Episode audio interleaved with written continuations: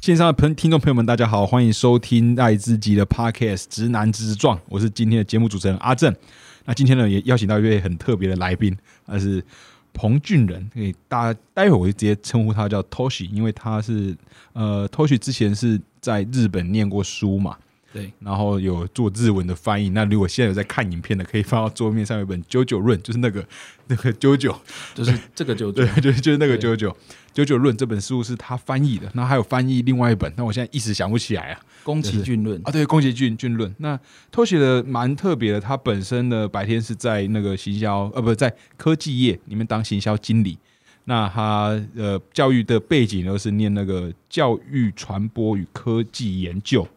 对？对对对，那现在呢又是那个台北同心福伦社二零二一到二零二二年的社长。是所以我们看英文就可以看到有一个他把社旗，这是三四八二区，对三四八二地区，三四八二区，然后现在那个偷袭的领结实在太抢眼了，超可爱的领领结，现在在他的的脖子上，所以你可以去看一下，听众朋友听到的话可以看一下那个影影片。那我们请那个偷袭跟他打声招呼。大家好，我是 Toshi，很开心今天能够来到这个直男直直撞的这个 podcast。对吧？那偷袭本身是不是 也是斜杠很多？对你大概还斜杠了什么？嗯，其实一开始是因为我念的是教育科技专业，那教育科技专业其实就是主要在学数位学习啦，哦，所以学习所以不管是学校单位或是企业的数位学习。哈哈，那那个时候因为学校有提供教育学程，那所以我就去修了教育学程。那专业科目呢就是选日文。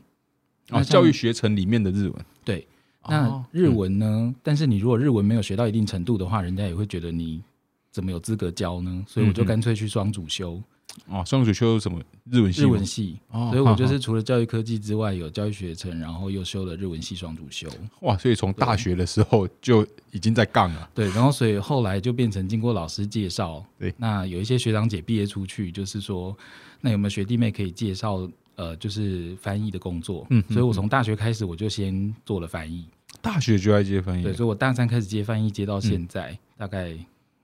快十八年了。十八年。对，然后后来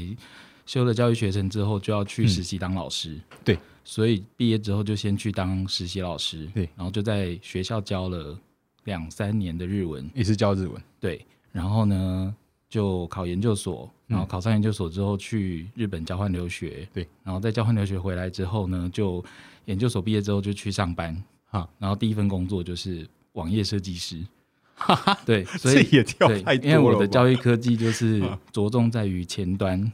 哦因为数位学习就是也是。对啦，任何教学媒材，比如说啊。教育电视、教育广播、教育平台，其实就是数位应用啊，基本上能对。够变成教教学媒体的，你都要会。哦。那我个那时候个人 focus 在就是有关网页设计的部哈哈分，然后所以一开始就变成是我我毕业出来工作之后，我就同时有翻译、有教书，也在一般公司上班这样子。哇，所以是从天海从大学，那听起来的日文底应该大学之前就有了吧？不然怎么大三可以开始接翻译？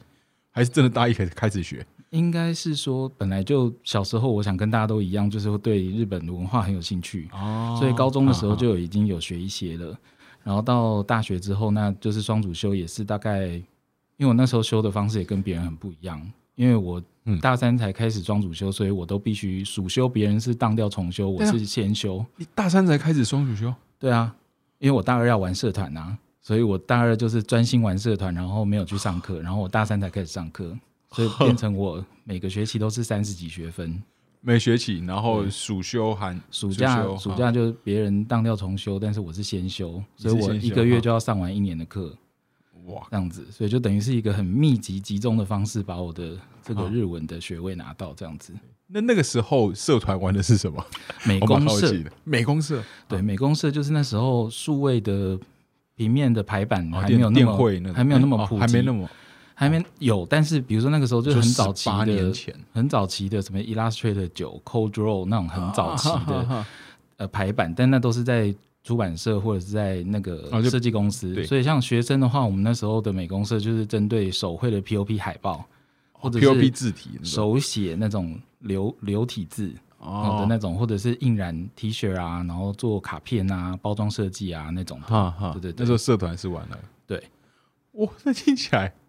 真的是喜欢，你感觉喜欢做蛮多不同的事。就，很多元啊。很多元喜欢这样子嘛。对啊，对啊，哇，然后大二疯狂玩社团，大三疯狂念念书，就是拿学位玩过了之后，大三就整个 close，就是完全没有社团活动，就是只上课念书这样子。哇，那后来呢？就网页设计师之后，就是嗯后来又怎样走到是 marketing 这块？网页设计师之后，我的 第二个工作是去一家也是科技公司做那个 HR，啊啊，因为因为我做过 HR，我们那个时候，我们那个时候因为像教育科技跟数位学习，是因为遇到疫情之后才哦，整个在大大爆发。对对对，那之前台湾学数位学习跟教育科技毕业的人，最多的是去进企业的教育训练，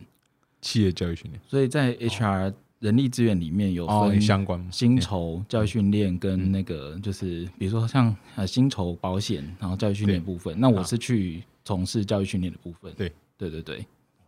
然后后来才辗转到现在的公司做行销方面的工作。就行销。对，哇，那做的应该也也算蛮不错的吧？因为后来发现行销的工作其实是把我会的东西全部融合在一起。因为行销某程度也是去告诉别人，了我们家产品很棒，然后为什么你要买，然后对有一些教学的那种认知哦认知的历程，对，用在行销上面其实是很方便跟呃我们的受众沟通的。哈哈哈。哦，对对对那这些过去你很认真经历过的那些，都会变成你现在的。哇，听起来真的是他都许的，就因为我记得我们之前也是有访那个郭郭子郭文熙老师，还是不然感觉都是哇一直在斜杠斜杠，然后每件事都做得很认真，就但是也是好玩才会做嘛，然后都是获就是让长成你现在这样，是蛮厉害的。就现在还有那个呃，你是 Toshi 是参与台北同心社的创社嘛，福伦社的这个创社，对，那我蛮好奇是这同心社，我我有看你们的 Facebook，嗯，好像跟之前我有就是受邀去的图这个福伦社是不太一样的。对，你你可以大跟我你可以讲，介绍你可以讲讲你之前参加的大概是你的感受是什么？呃，因为之前就是因为我年轻，我年轻我我三十岁，嗯。在二十几岁的时候参加参与过政治工作，那时候有听大家说什么有什么是四大社，四大社团，对。狮子会，然后什么青商，对。然后福伦，对，然后最后一个忘了，我每次都同济会，哦同同机会，但同机会对我来讲比较神秘，好像一直没没什么碰到。嗯，然后狮子跟那个福伦。福伦都是有参加过。那当时也是一个我高中的学长，嗯算就是他知道我也是参与这些，然后有有有邀我去啊。是。然后印象中就是哦都会办在餐呃饭店里面，嗯。然后就吃一个那种吃桌菜吧，然后一团大概十二到十五人。嗯。然后我应该参加过两三次，然后大家的职业背景都不一样，所以我印象就是啊，职业背景是不会重重复的，嗯。就在这个嗯。地区里面，就这个社里面不会重复，然后大家其实比较像是一个社交的场合，然后都会固定找不同的人来做演讲分享。我对认为这种形式是这样。对，然后当时因为那个地区的刚好去的那个社，因为是学长关系，所以普遍成员都算年轻。嗯哼，我自己感受应该那时候都四十岁以下吧，印嗯印象中，所以整合起来就啊还还可以。那我自己想象中的，这如果得罪到听众朋友就不好意思，嗯想象中的狮子会嗯好好像是没去过，感觉会比较传统一点，嗯哼，这是我的认知啦，是但是也没参与过。对，对那个部分的话，其实，在我们的这个福伦社团当中，是属于联谊交往的部分。对，联谊交流的部分。那因为呃，一开始的话，其实福伦社它算是一个联谊跟这个服务并重的社团，对对所以一般来说，邀请外面的来宾来的话呢，有时候会先请他来我们的类似像例会啊，就是用餐聚餐，来让大家认识一下。那但是也是有些是直接请他去我们的这个服务计划的这些服务的现场，比如说捐捐血活动啊，嗯然后或者嗯是说我们去服务单位服务的时候，请他参与这个服务。然后那因为用餐跟、呃，因为用餐的环境其实是比较好聊天，然后呢、哦也是一个比较好认识彼此的机会，所以多半一开始都是先邀请参加餐会，那或者是讲座活动。好，那其实形式有非常多，对，所以就是一般可能大家对于这个社团的印象会是比较着重在这个部分，好像他们就是去吃饭啊、联谊的一个社团，哦。但那个在我们的各项服务当中，其实只是一个呃联谊性质的活动而已哈。其实我们有做更多是有关这个社会服务的部分。对对，哦，对了，其实我在以前在高呃，我是高雄人，然后在路上每次开车经过那条路，中正路吧，都一定都看到福文社那个，就是黑客，就就可能会有一个常常看得到路边的标志，或者是公公园呐，然后或者是在一些呃装置的东西上面有。哦，那好奇，这么不然待会再聊通信，或者蛮好奇托西是怎样就踏入到通信这个大的家庭？嗯，其实一开始就是在八年前，我们同心是八年前成立的，八年前成立就是二零一四年。哇，二零是已经八年前了哇！对啊，二零一四年已经八年前了。对你讲出来，开始看我心脏被重重击一下。对对对所以八年前，像你刚刚讲说，你参加的时候是四十岁以下，对不对？八年前我也四十岁以下，八年前我也是大概 年轻三十二岁，很年轻。啊，对，啊是，对好好，我们继继续，没错没错。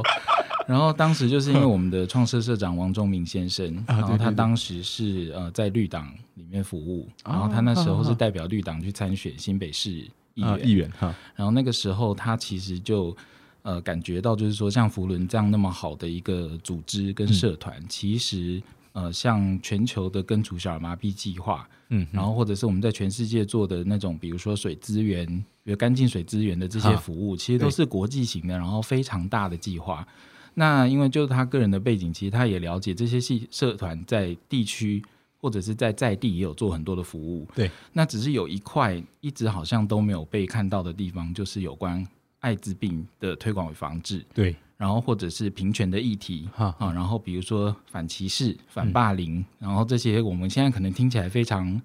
怎么讲，就是很常听到的这些词，但在那个八年前候的时候，其实是那个时候台湾社会真的八年前跟八年后差很多啦。对，这八年也是变化很多，所以那个时候就觉得说，诶，其实对于疾病的歧视，或者是对于像最近有对 COVID-19 感染者的歧视嘛，就是他即使康复了，你还是会觉得有点怕怕的。那像八年前的时候，那我们的创社社长就觉得，好像福伦这么好的资源跟这么有呃这个良好组织架构的这些制嗯。度，应该可以把资源用在我们想要关注的议题上。嗯所以那个时候他就召集了一些有相同理念的人，嗯哼，然后就觉得，嗯，我们应该要成立一个福伦社，然后把这样好的资源用在我们关怀的议题上面，然后做好我们的地区跟社会的服务，这样子。所以那个时候就觉得是啊，首先是认同他的理念啊，然后也觉得这件事情该做，对，然后于是就加入那个创社的团体。哦，所以 Toshi 本身就是已已经先认识，在当时就是认识创社社长那个时候应该是透过朋友来认识他，哦，然后那个时候就是希望能够找到一群志同道合的朋友，然后一起成立福伦社这样子。哦，然后就到现在就八八年了，对然后从去年接下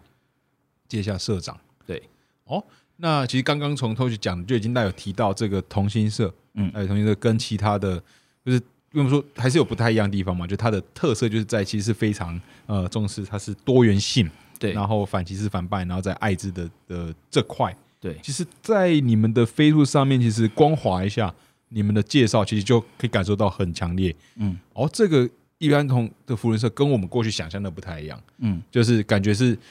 就是我们当然有在处理做跟艾滋病这种跟议议题型相关的，就是社会的 N NGO NPO，是。但是嗯，我自己原本认为就福伦社比较感觉是比较商商业面商业面向的，嗯。但这团哦，其实卡在这个中间，然后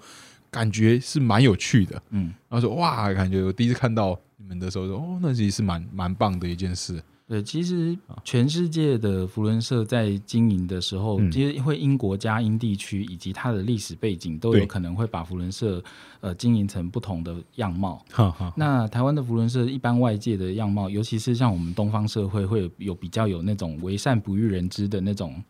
那种习惯，所以就会变成是说，好像大家比较容易看到的是说，诶，我先看到这个捐血车上面有写一个什么福伦社，对。或者是我去呃松山机场或者是哪里捷运的那个行动图书馆看到的是、哦哪个地区捐的这个行动图书馆，对，所以有可能都是在这些地方上面看到福伦的标志，对对，那对。事实上，我们在呃，比如说像我刚刚提到的全球的根除小儿麻痹计划，我们是大概即将快要完成，因为现在去年大概只有两个病例，就是在阿富汗跟巴基斯坦。哦是啊，这个全，因为我们其实 very close，就是我们几乎要根除它了，这样子。那它其实是一个走了大概好几十年的，四十年以上的一个国际的计划。那像一般的话，就是各个地区或各个社可能会在自己的地区从事，就是呃嗯。举举办一些活动，或者是做地区性的服务计划。对，那例如说像我们的话，呃，我们是跟路德协会今年做一个地区型的服务计划，就是不是国际型的，像那个那个根除小麻痹那个就是全球国际型的。对啊，啊对，那所以呢，一般外界在看我们这样的社团的时候，其实多半看到的比较是联谊交流的那一面。嗯嗯嗯那其实事实上，我们有很多的计划是在推动当中，但是那个都是必须进入福伦之后才会看见的。哦，对了，毕竟那是进进一步对你们内内部的，那没错，就是你们会有强调什么？呃，就是如果从福伦的的福伦的精神、福伦的角度来看待艾滋的议题，它的两者的连接是什么？嗯，事实上，我们在这个福伦的。呃，福伦我们常常讲有四大考验、五大服务，然后哦七大焦点领域。哈那所谓的七大焦点领域，就是我们针对哪些议题要来做呃社区服务呢？对就是比如说像我刚刚讲到的水资源，像有些非洲国家或者是有些地方的水资源是它的水不够干净，嗯所以我们可能要想办法。就是提供好的水资源给他，嗯，再来或是呃保护母亲跟小孩的这个部保护分，母亲跟小孩，对，因为像比如说我们今年非常强调就是 empowering girls，哈就是赋权父女性，对对，啊然后再来像呃艾滋病的议题的话，当然就是最很重要的就是疾病的防治。对对，那所以疾病防治是我们七大焦点领域的一块，而最大的哦就是根除小儿麻痹。哦，本身就是哈哈，对，但除了根除小儿麻痹之外，其他的呃疾病，例如说像霍乱啊，或者是例如说像各地其实的一些传染病，对，然后其实我们都会关注，那所以就是要看各地区或者是各地的福伦社，它有没有这样的服务计划，嗯然后呢，我们就会透过地区跟国际福伦的支持，给他们。因为我们全球会有一个福伦奖助金跟福伦基金，哈那就是全球福伦社的社员所呃所捐出来的钱，对然后我们就会依照各个服务计划去拨给世界的各个地区，以及地区会拨给各个分区的福伦社来做应用，哦，就全球是共用一个铺，就对对，，集全球之力，然后嗯来看计划给经费这样子。那所以呢，像艾滋病防治的部分，就是在疾病防治的部分是占很大一块，因为除了是要预防这个疾病之外，还有健呃健全知识的推广，对。对，跟教育这样子。啊。哇，那这这又回到你的的专业了啊，对啊就是 说就是行销宣传或是教育，对，其他还有像环境保护啊，或学童识字的这些部分，都包含在我们的七大焦点领域当中。那其实偷学有一个蛮，我觉得这蛮有趣的点啊，因为本身是翻译嘛，对，到现在一直有在翻译嘛，包括是就是。这个九九九论，或是那个宫崎骏论，就是在翻译，翻译就是个转译的工作。那在福伦社里面，现在担任社长，也是有推动一些其实很有意义的活动，包括前阵才刚从关爱之家的那个医医医师，嗯嗯嗯，外在金会的医师才到那个贵贵社那边去分去分享嘛，看到脸书上有，其对实都是在当这一个 bridge 的角色，一个桥梁，把日文嘛反映成台湾，然后这种健康知识转移，然后让呃更多的社员呃更多更多人知道。其实也不止社员吧，因为讲座其实有部分是可以就对外开放的嘛，嗯嗯嗯。对吧、那在这样的角色里面，你觉得那是对你讲是做不同的事嘛？还是在不同领域做类似的事？嗯，你的感受是什么？就好像语言这个东西，其实我我们常常会遇到很多学生说：“老师，我学日文或者我学各国语言，对我有什么帮助？”对，事实上，学一个语言，它是可以让你开拓对于那个文化跟那个历史背景以及那个领域的全部。所以嗯举例来讲，像一个科技业的人学日文有什么好处呢？是表示你可以去看日文的很多范例，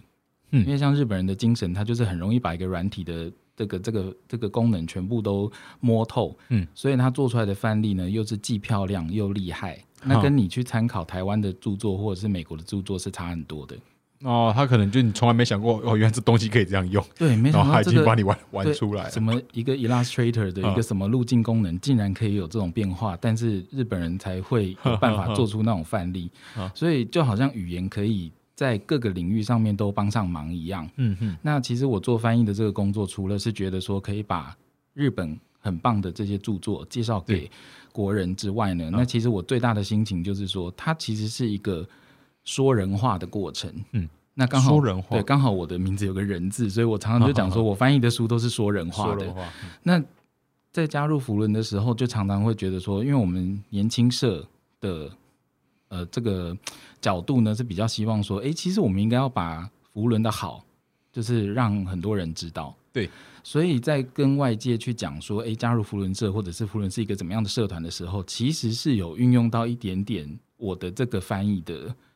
的这个感感想，就是说我应该要用一个非常言简意赅的方式，去让我身边的朋友、我的同事或我认识的人或我的家人知道福伦。知道福伦是在做什么这样子，所以这个等于是呃有这个翻译的经验跟这个教育的背景，让我觉得就是说我应该可以好好的包装这个讯息，让外界能够更了解这个社团。哦，那听起来对啊，八年创社至今八年，但还是算是年轻社嘛。对对对对，然后在年轻社听起来，我觉得你感感受上，因为老实说，我这确实我知道分社，但是我过去没有太多的了了解。那我自己目前还是觉得啊，同社感觉是相较一下比较。想要做一些不一样的事，但大家都是不是福人社都是想做，他成立国际福人社的作用是来帮助人类社社会嘛？嗯，我都理解是这样。那同一福人社想要在这个时代，在台湾来做一些不一样的事。那这个过程中，创立过程中，经到现在有没有碰到一些困难？譬如是说，有其他的呃社员不是社内，而不是你们那个地区内的，我不知道这样讲对不对？不是你们地区内的，反而会不会不会觉得说，你们怎么会在就是？碰到一些挑战之意嘛？有这过程中发生这样的事吗？嗯，其实挑战有分内部的跟外部的。对，那内部的挑战其实是说，其实以八年前我们还大概三十出头岁来讲，其实大家都是在一个事业刚起飞，对，或者是其实大家都还是在公司好好上班啊，很少有自己创业或者是自己开公司。对的人，所以当投入这个福伦的服务的时候，其实它会非常的消耗你的时间跟金钱，对，然后还有你的理念，对，就是说你知道这件事情要做，它也很值得，可是你真的有这样的时间跟精力去做这件事吗？对，所以一开始对内的挑战是说，现在的呃年轻人他可能对于呃参与服务跟这个志工服务的这个部分可能会想法不太一样。然后，或者是说他参与的方式不太一样，嗯，那这是对内的挑战，嗯，那因为像台湾的福伦社多半可能是一些很成功的企业家，然后或者是呃，就是事业有成，然后他们有有时间，然后有经费，然后可以来做他们想要做的服务，嗯，那但是我们其实有看很多其他世界，就像日本或者是像日本、韩国、台湾，其实是比较像是这样的情况，因为。二次大战之后，其实整个东亚的这个经济状况是，你可能是必须要稍微真的是口袋有点深的人，你才有办法参加这个社团。嗯嗯。但是像在美国一百一十七年前成立的时候，对，那他们其实很重视社区跟地区的服务，所以有时候会看到欧洲或者是美国他们的社长，或者是甚至他们地区的这个最大的总监，他们可能是学者。科学家，然后或者是呃各各行各业都可以，这样只是说刚好在东亚这边，东方社会比较多的是企业家，企业家对。那所以像以以我们这个社会结构，所以我刚才来刚才有讲到说，世界发展的的趋势是会因为它的历史背景有所不同，所以像台湾、日本跟韩国的背景，是因为二战有很大一块战场是在嗯日本、台湾跟中国这边，所以呢，就是说。可能那个时候会有办法参加的，都是很成功的企业家。哦，就在当时哈。那像现在的话，因为这个社会走向比较多元了，对，然后它也比较平坦一点，对，所以呢，就会变成是说，呃，我们现在是我们本来的精神就是开放，职业业种要很多，对，然后那个这个来来源的这个职业别也最好不一样，哈哈。所以我们在二零一九年的时候，其实有做出一个 DEI 的声明。D E I 的 D I 是什么？Statement 就是说，第一次 diversity，是多元化；一是 equity，是公平；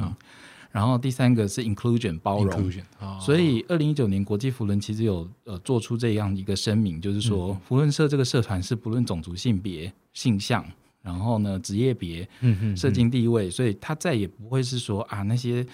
呃，社团就是需要有钱人才能参加，或者是说他一定是要具备什么样的身份？没有，其实我们现在已经非常开放给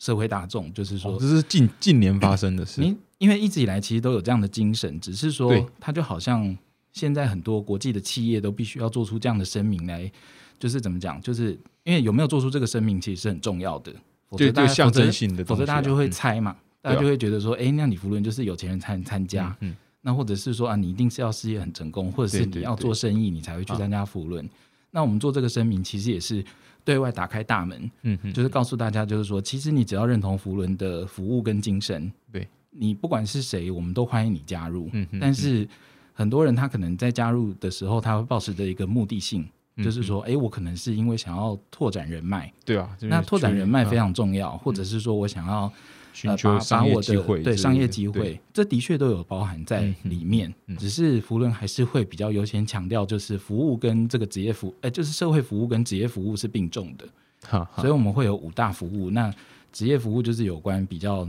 商用、商业的部分，或职业交换的部分，或者是你应该在这个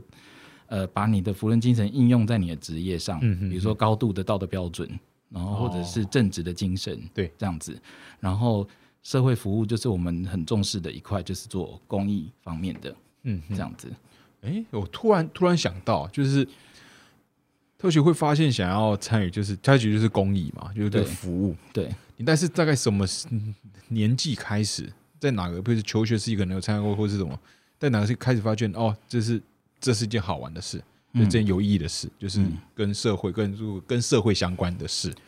我其实刚加入的时候有一个让我冲击很大的一点，就是就刚加入刚加入同性的时候，啊，好同性好福伦社的时候，其实就是创设完之后，我们就会针对几个服务对象，例如说，像我们那时候知道，因为像比如说平权的议题跟艾滋病反歧视的议题，很多都是比较有关联性的。对，所以我们那时候就会，例如说，像我们会去关爱之家参访，对然后就是捐捐款啊。然后那个时候其实对我来讲是有一个很大的冲击，就是说我知道这个议题很重要，也知道我不会去歧视感染者，对。但是有一个就是从我从一般社会大众的想法做了一个很大的翻转，是我去关爱之家嗯。参访的时候有一个当头棒喝的冲击，就是说。因为那时候整个社会氛围其实会对于感染者的歧视是来自于知识的不足，嗯嗯。例如就是说，哦，我们都觉得感染者一定就是他的私生活可能比较乱，或者是他可能有用药，所以会共用针头。对对，但是呢，即使是我身为一个呃那时候就是三十几岁出头，我知道说，诶，我不会去歧视这样的人，但是我还是有一些点没有打通，就是感染途径这件事。嗯那在这个是其实会被归类为知识不足的部分。对，但是当我实际去参与服务之后，给我的当头棒喝是，我不可能去怀疑一个垂直感染的婴儿他的私生活混乱，嗯，或者是垂直感染的婴儿他会去用药，然后跟别人共用针头。嗯嗯嗯于是那个当头棒喝给我的是透过这个亲手做服务的这个过程，让我呃非常的震撼，就是说哇，原来、哦那个学习是很直接的原来我那么的不足。哈，这个是即使我在教室里面，我看过多少健康教育的资料，跟看过多少什么都不如我自己实际去做这个服务。哦，而且那个是一个没有人告诉我，但是我自己当场在当场体悟到的时候，我就是冷汗直流，就想说哇天哪！就是说我我我觉得我已经比一般社会大众稍微了解多一点了，但是没想到在这个这么基础的点上，我却还是跟一般大众有一样的想法。嗯，于是我那时候就觉得说，有人说知易行难，真的是因为你实际去做了之后，那个体会有时候是书面的资料，或你在做多少的学习，在课堂当中，你就是没有办法体会到的。哦，对，就是在那个嗯实践的过程吧，在实践就不只是说我我看书在网络上看，而是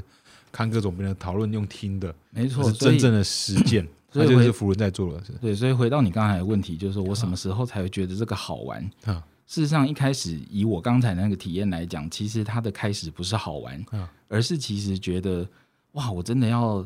继续吗？因为其实我就像我刚刚讲的，有时间跟钱跟理念的压力。对，那所以一开始所有的创设舍友其实都有一个共同的问题，就是好累，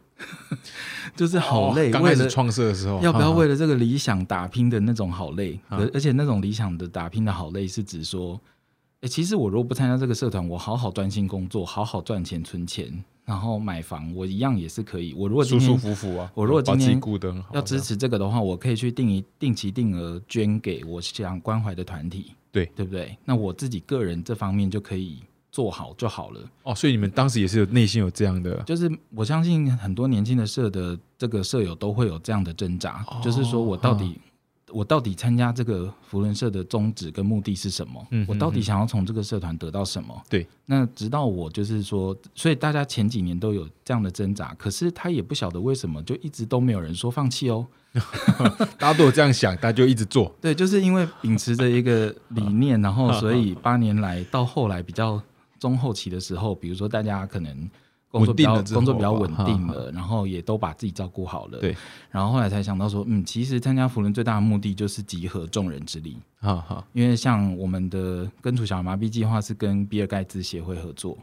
根除比尔盖茨嗯不是有个基金会嘛？哦对对对，那就是我们全球福伦出一块美金，他就出两块。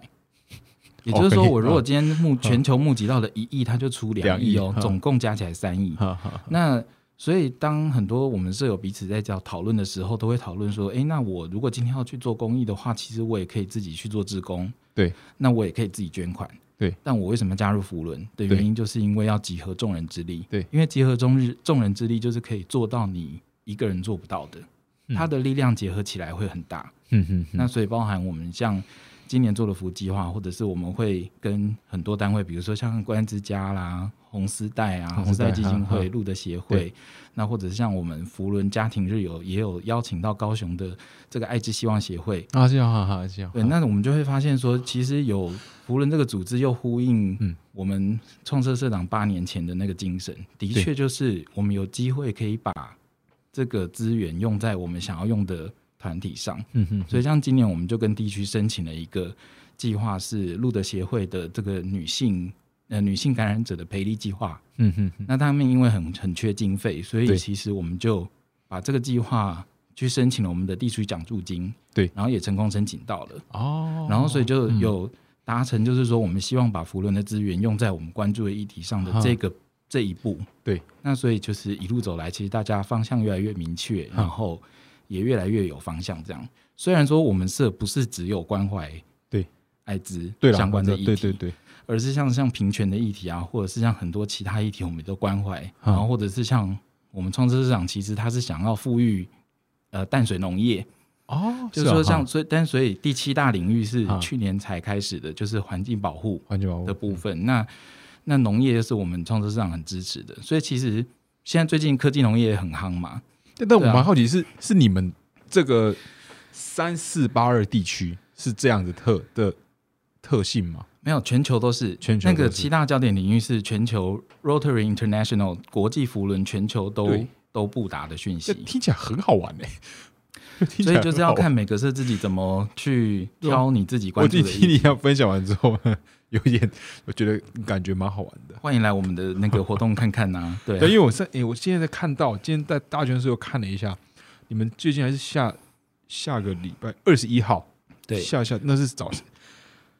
我忘了，对不起，二十一号礼拜二十一晚上，号是不是有一个也是有公开的讲座？对，那个应该因为现在疫情有点升温的关系，然后那个场地、哦，还在讨那个那那个场地是在那个去工作室，就是在那个北呃北平东路那边的一个共同工作空间。对，那因为现在疫情升温，所以我们现在是采取预约报名制。哦预约报名，对，因为我们就是很怕哪一天突然指挥中心就是说要梅花座，啊或者是要限制人数，那我们就会。所以它不是一个全公开，就是它必须事先报名的一个活动啦。OK，那那个活动呢，是我们邀请到这个报道者的副总编辑刘志新，对对对，就对对对。对那时候看到哇，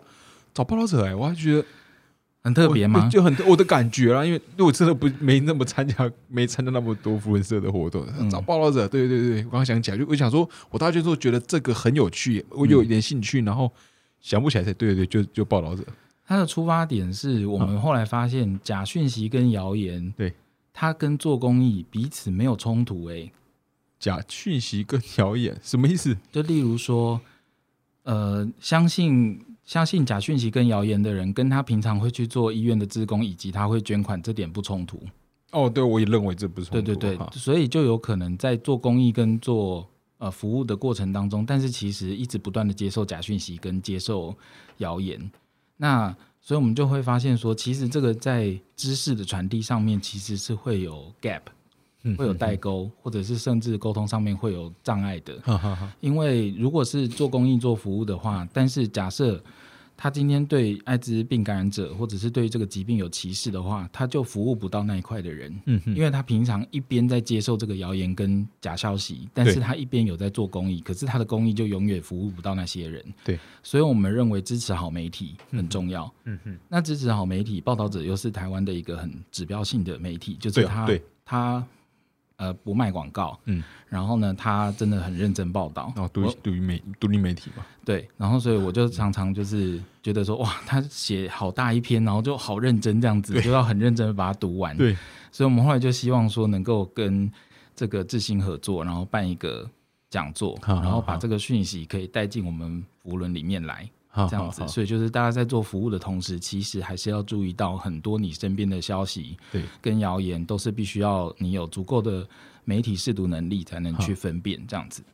嗯，我那时候看到哇，这也也我觉得很很有趣，很棒。嗯嗯嗯，对，好，如果大家有兴趣的话，都先问。哎，所以目前大家要加入的方式会是什么？因为我我的印象是不是？不好意思，我先问，就是都是就是诶，是不是某个就这个地区，它会尽量做到职业不重复？呃，以前我们会是呃，就是比如说每个职业的人数不能超过总总社员人数的呃三呃，就是说一个职业不能超过三个人。哦，就他要让他同质性不要太高嘛。但是我们现在最近几年才，我们有一个内部的这个法法律啦，然后就是我们的一个 rule 有修正，就是说这个已经不再是限制了。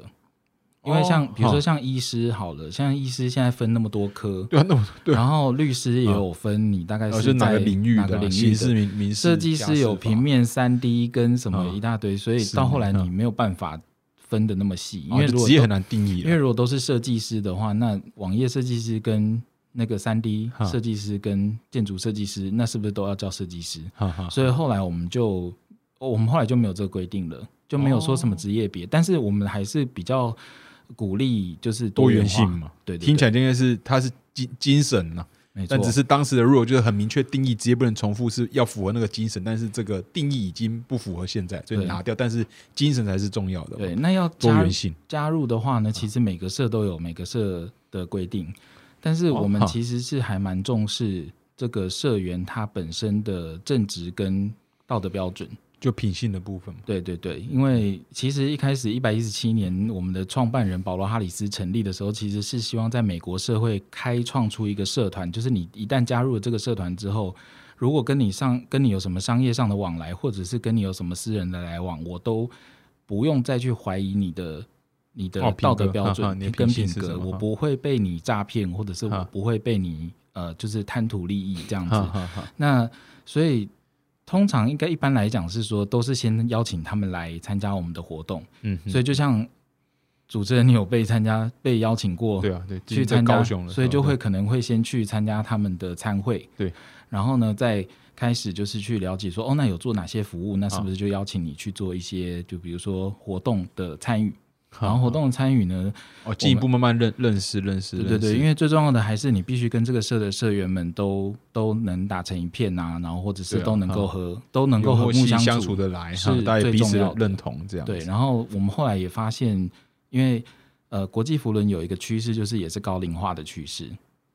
哦，就是国、哦对，像我们全球可可以想象，像我们全球平均年龄大概是全球社员哦，我们全球一一百多万个社员，然后100多平均年龄其实是五十岁以上。哦，五十岁以上，对，因为就变成是 哦。我们后来就意识到说，如果再不往下哦，扎根的话，就是这个社团也是会老化的，因为它已经一百一十七年了。对啊，那所以就是说，呃，但是所以我们后来就经又经历过了一阵子，就是说，那我们就广纳百川，就是说大家要来就可以加入，但是就发现说，如果没有先嗯沟通好，你不了解福伦，其实你不知道说，其实哦后续会出问题啊。福伦它其实还是很重视那个公益跟服务的部分的话，那流失的也很快。嗯嗯嗯，所以我们通常就是希望说，他们先来参加活动，然后真的了解福伦社在做什么之后，然后再来加入这样子，但是才能够体会到你刚刚觉得的好玩。好好，就是因为听你讲你们接下来做说正在做的事，因对为我是有特别去看，我才才知道，我说是是是哇，真的是，对。我第我们我们也有调整我们在嗯社群媒体上面的方针，哈就是说，因为很多呃，比如说很多社团会多半都是抛出那个比较吃喝玩乐那一面的 会拉个布，会拉个布，对，或拉布条。拍照，那像我们今年度我们设的照片，就是都以服务的 服务的过现场的。现场为主。啊然后那其实也的确是我们国际服人的 guideline 没有错。啊。就我们甚至有一条 guideline 是那个照片不能是眼睛对着镜头的，比较真实，因为通常都是记录真实了。对对对，都是从侧。拍的角度去啊把服务计时下来，那比较少去剖那些就是就是玩乐啊或这个吃饭啊、啊联谊的聚餐。这块，哈当然不能没有这一块没有错，对但是就是要平衡。要平衡一下。其实事实上我们有做很多的服务在这个社哦会，这样。那听起来，在我第一那时候人生，因为那时候还好年轻哦，二十，可能我猜应该二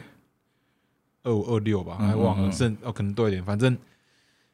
那可能这段期间变应该有变蛮多，因为我是之前也没太花太多时间去看呐，嗯但就是我感觉上是哦，跟我当时的认知是有一个蛮大的差异。那我就想，我现在想，因为时间其实也剩不多，但我很想聊一下好，后续的在翻译的，就譬如是你翻译现在摆在桌上的这本《九九论》，还有的《宫崎骏论》嘛，嗯，那他们表面都是评论动画的或者是漫画的对。作品，对，但他们有什么会特别？你为什么会特别想推荐这两本给大家知道？嗯，他这个这两本著作的作者山田俊介呢，他其实是日本一个非常呃新锐的评论家，评论对哦，评论论家，对，哦，他不是他不，是一般作家，他是评论家。所谓的评论家，就是说他会针对他想要评论的议题去做很深刻的探讨以及分析，对然后评论。所以评论有可能是很严厉的评论，然后当然也包含了一些主观的意思在里面。对，那所以他个人就是针对日本的次文化，尤其是流行音乐跟动漫的部分，嗯他非常有见解。嗯嗯，那再加上他因为从事作家的同时，他又必须要维持生活对，维持家计，所以他就有去做这个志工服务的工作。嗯就没想到这个服务呢，又让他跟他想要研究跟评论的东西产生了一些共鸣。哦，对，哈，就就是是说他做志工嗯，的，然后又跟他评论，对，就是他嗯会去做一些、呃，比如说，比如说那个呃残障辅辅导，就是协助残障病友的一些工作，或者是照顾植物人的工作，就是在医疗院所或一些机构当中。对，那他翻译宫崎骏的作品跟 JoJo 的作品，其实都会抽丝剥茧的把把他这两个作品当中，就系列作品当中，能够跟他这个工作结合，以及社会学、经济学跟这个社会的趋势发展，做一个很通盘的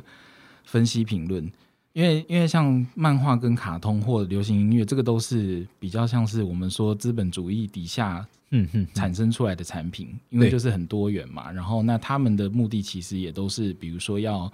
受欢迎，然后要赚钱。但是后来经过他分析之后，他会发现，其实像宫崎骏画的动画，或者是像九九的这部漫画作品，其实那个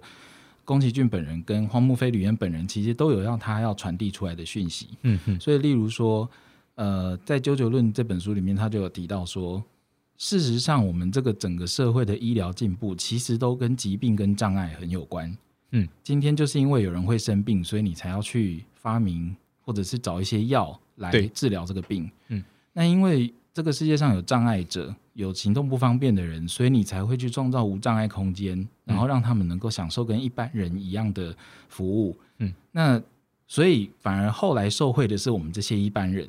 因为那些服务、那些先端医疗跟那些无障碍空间，本来是要服务这些呃有残缺的人，然后或者是社会比较弱势的人。嗯，但是呢，当这些服务跟先端医疗获得了重大的发展了之后，其实是可以回馈到我们这些一般人身上的。所以我还想强调这件事，所以他举的例子就是说，当一个呃有新生儿的夫妻，然后推着婴儿车进到这些捷运的月台，或者是进到捷运的这些电梯的时候，可曾想过这些设施其实是本来为了那些坐轮椅的人所设的？嗯哼哼，那我们现在一般人享受了这样的服务或这样的先端医疗，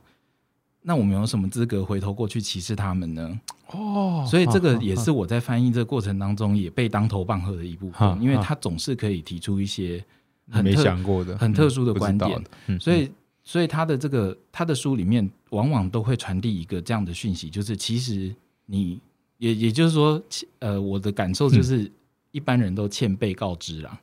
谦卑告知，就哦。像我那时候去关爱之家就被嗯当头棒喝，就是说我怎么会怀就是我们我？们我们只是还没有机会知道，对，但是一旦被点破或者被点醒了之后，就开了。就会发现说，哇，没错，他说的啊对，因为这个世界的医疗跟这个世界的服务，不都不都一开始是为这些人服务的吗？对。那我们已经受贿了，我们怎么还会去歧视他们？这很奇怪。哦，那是蛮蛮棒的。非常妙，所以他的书真的是看了以后会让你这满身大汗，然后就觉得哇塞，这太厉害了，这样子。哎，那托尼是这本这你，我觉得我们好奇那个是会出版社找你翻译吗？还是嗯，这个就有趣了，因为一开始我们创设本是这样我们一开始创设的时候，那个典藏艺术家庭的总编辑陈伯谷先生是我们的创设舍友。对，那他那个时候是典藏艺术家庭的总编辑，那他现在已经出来开另外一家出版社阿巧社。那那个时候他就在遍寻不到译者，就是宫崎骏的那本书。哦。那因为那本书是 NHK 出版社的当年的五十周年的特别选书，哦，然后呢，那因为典藏艺术家庭多半都是以艺术领域对。为主，所以那像这个这本书的话，他就想找一个可以不要有那么艺术路线，因为哈毕竟像卡卡通或者是漫画或者是动画电影，它嗯比较像是再通俗一点。再通俗一点的，所以他首先是希望能够找到日文好，但是又对日本动漫很了解，然后又不要把它翻得太艰涩，哦的人所以他就请我试试看，然后那我就刚好也是创设舍友，所以这其实就有你提到的那个部分，就是说，哎，我也是因为参加福人的关系，所以我才有这个听起来很有机会意义。啊，对，很有意义。对对对对，然后就找到对的人来做这件事情，那我也很开心能够跟典藏有这样的合作，所以就一直合作到现在。哦，因为是这个因缘机会。对对对，那目前就是你目前就在就翻了这之前的不算，说在那个之后就翻了这两本。对，其实还有其他的书啦，啊其他的。对对对对，哦。但是山田俊介的书的话，就是。宫崎骏论跟九九论，那近期还有在翻译什么吗？还是这个的话目前都有在谈合作，其实后面还有好好几本，还有好几本就在等着你翻。对，所以我真的是，